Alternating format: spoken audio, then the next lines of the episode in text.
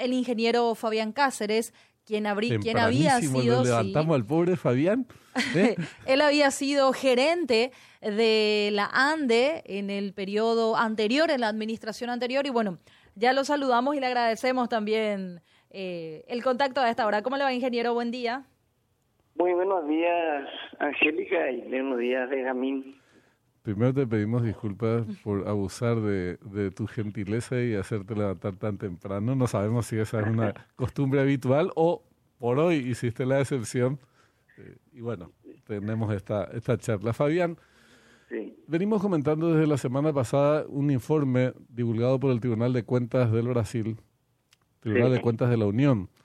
Seríamos un órgano, decíamos, parecido al de la Contraloría General de la República, en cuyas 38 páginas desarrolla una tesis rara, eh, en el sentido de que Paraguay, la deuda en realidad, lado paraguayo, se benefició con la compra de la energía excedente de manera abusiva y le debe a Brasil 2.100 millones de dólares. Yo decía, se puede explicar esto porque en realidad ese acuerdo operativo fue porque Paraguay aceptó eh, un pedido del Brasil para instalar dos nuevas turbinas, en y Itaipú y a cambio, Pero lo que importa en realidad es la intencionalidad. Eh, entonces quiero centrarnos en esto, si se puede, eh, Fabián, porque debajo, de, como consecuencia de esa tesis, uno dice, bueno, van a rechazar toda posibilidad, por lo menos si prospera esta, esta política, toda intención de darle continuidad a ese acuerdo operativo y que Paraguay ya no pueda acceder privilegiadamente al consumo, a la contratación de esa de la totalidad de esa energía excedente como lo hace en la fecha a un precio más barato. ¿Y qué consecuencias, qué implicancias tendría en la tarifa de la ANDE? ¿Qué, ¿Cómo estás viendo este tema en particular, Fabio? Sí, he, he visto el artículo, he visto el documento del tribunal es, equivalente a la Contraloría nuestra y hace una serie de, consideraciones, arranca ya desde el año 2002, cuando apareció la energía garantizada, que es un concepto que no está en el anexo C y que se hizo justamente a pedido de Brasil, ¿verdad? Eso surge porque eh, en el año 2002 este el sistema brasilero estaba siendo modificado, ellos necesitaban tener este tipo de conceptos. Y el acuerdo operativo que nace en el 2007 también nace con la necesidad de incorporar dos máquinas más. Hay que recordar que en ese entonces de 18 máquinas pasamos a las 20 máquinas. Entonces, ellos interpretan en ese documento de que Paraguay se benefició eh, este, utilizando de manera, como de, cierta manera expresan, excesiva de esos beneficios que se habían acordado en la mesa de negociación, lo cual no es cierto, eh, vista totalmente de la realidad.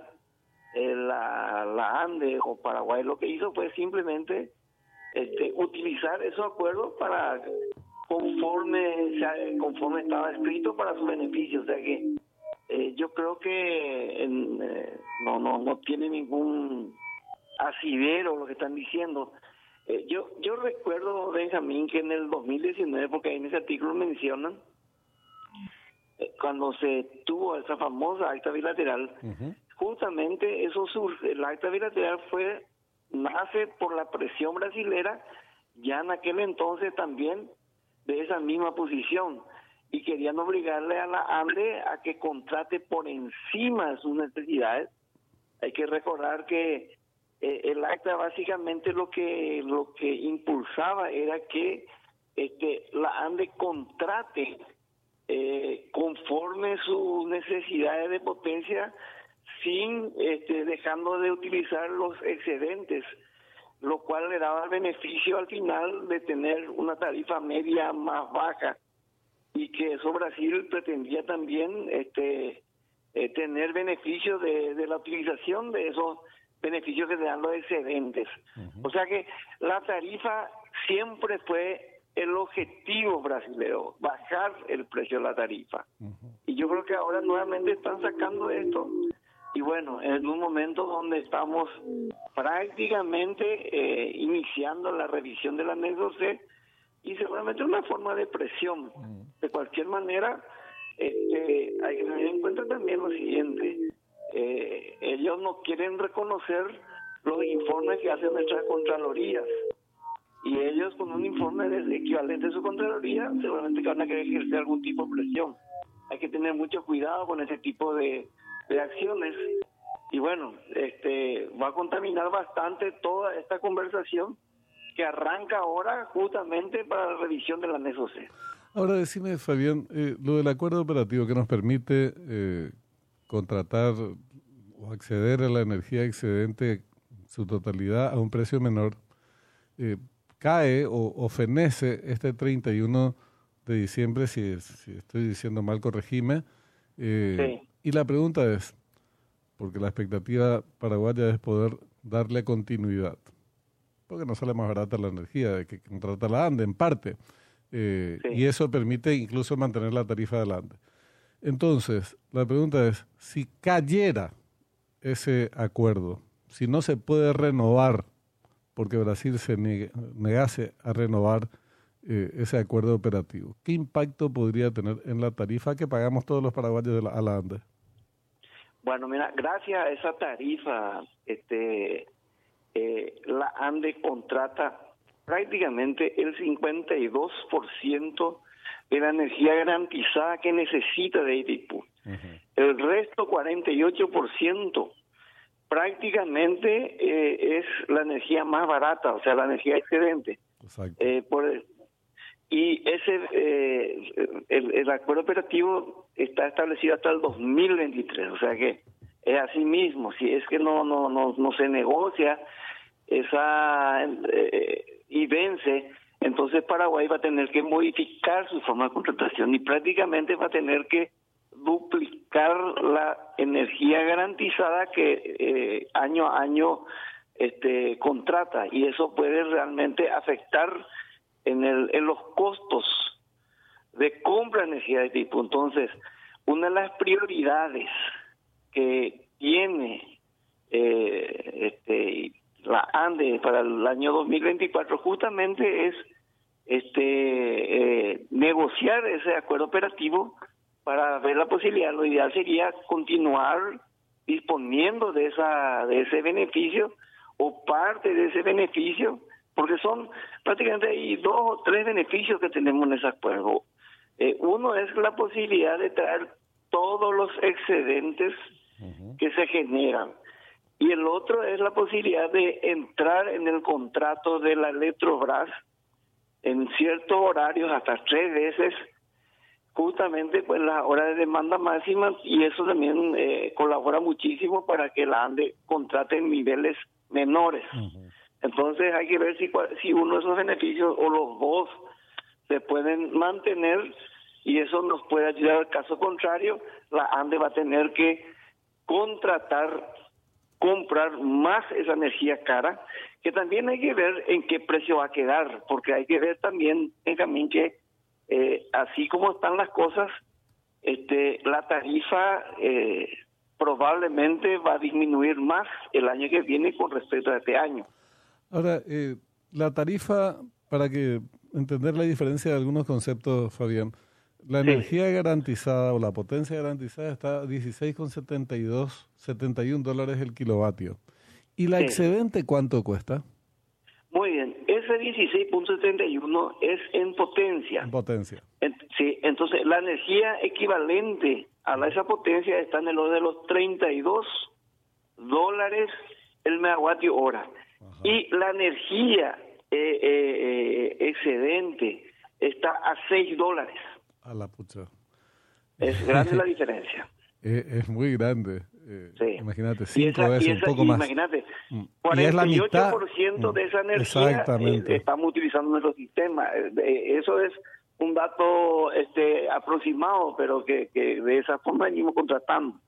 O sea, la mitad tiene un costo cinco veces casi cinco veces inferior a la otra mitad que estamos pagando. Así mismo. Entonces, en el promedio, esos 32.38 que es la energía garantizada, en el promedio eso puede bajar a 20. Claro, claro. A 20 o 21 dólares. Eh, este, para darte un, un ejemplo bien concreto, en el año 2019, era cuando yo salí de la gerencia, la tarifa garantizada estaba en el orden de los 43.8 dólares el megavatio hora, el excedente siempre en 6 dólares, y el promedio que pagaba la ANDE por, por la combinación estaba en el orden de los 27 dólares. O sea que se consigue bajar bastante la tarifa media que finalmente la ANDE paga. Es un beneficio muy importante. Sin lugar a dudas. Y, mirando del otro lado, si cayera este, eh, este mecanismo, ¿Sí? significa que Paraguay y Brasil accederían en, en, partes iguales a ese a esa energía excedente. Brasil también hará sus propias eh, adquisiciones si fuera, le fueran necesarias. Y eso va a aumentar notablemente el costo operativo de la ANDE. Sí, va a aumentar el costo operativo de la ANDE. O sea que, eh, ¿qué, ¿qué, va a significar eso? Básicamente, mm. que mismo con la disminución de la tarifa, la disminución de la tarifa, eh, finalmente la ANDE va a terminar pagando prácticamente la misma cosa, ¿verdad? Porque eh, ese beneficio que le estaba generando al desaparecer y tener que duplicar la energía garantizada, la ANDE prácticamente se queda sin beneficio, o sea que, que al bajar la tarifa para la ANDE, el costo final que va a pagar va a ser igual, o sea que ningún en, beneficio para la ANDE. Y en la hipótesis de que la tarifa no baje, eh, y la ANDE entonces va a tener que pagar más por eh, la energía que, que retire la Itaipú. ¿Y eso le permite funcionar o le llevaría al camino del ajuste de sus tarifas ante el público, digo? En la situación actual que está, la ANDE ya está en una situación complicada, Benjamín. Uh Entonces, yo creo que si eso llega a suceder, eh, eh, va a tener, o sea, que la ANDE no tiene otro otra forma de, de, de, de financiar sus necesidades que no ser a través de la tarifa. Tiene un plan maestro bastante pesado, tiene deudas, eh, hay una serie de factores que hace que la, la ANE necesite esos ingresos. O sea que eh, no sabría decirte qué otra forma la ANE puede compensar esa, esa necesidad. Lo, lo, más lógico pensar sería ver que eso va a tener que cubrir de alguna manera con la tarifa. Y quiere decir que va a tener que apelar a algún reajuste. Eh, solo a modo de plagueo final, qué, qué notable cómo estos temas no son objeto de divulgación por parte de los responsables de las distintas áreas, Itaipú, ANDE, Cancillería, son temas de mucho interés nacional, al extremo de que por ejemplo, a lo mejor sube la tarifa de la ANDE. Y también bastante complejos y técnicos y la comunicación, por sobre todo, también debería ser eh, práctica, sencilla, en términos, para poder entender la magnitud de la, de la situación. Pero otra vez, Fabián, nos enteramos de estas cosas, de, esta, eh, de este documento del Tribunal de Cuentas de la Unión, por la prensa brasileña.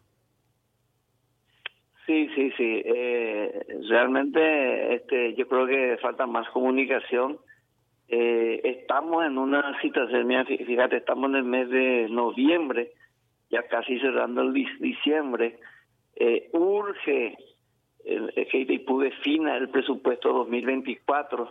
Detrás de ese presupuesto está el énfasis en gastos sociales, a ver si va a calzar o no va a calzar, a calzar algo de gastos sociales esa tarifa de 16.71 actual va a permanecer, va a bajar o va a subir, ¿de acuerdo? Eso la ANDE va a tener que definir sus niveles de contratación. Mientras no sepa la tarifa, no va a poder subir, no va a poder saber si conviene más o conviene menos, porque si esa tarifa va al piso, como se dice, el piso sería 8, en torno a 8 dólares.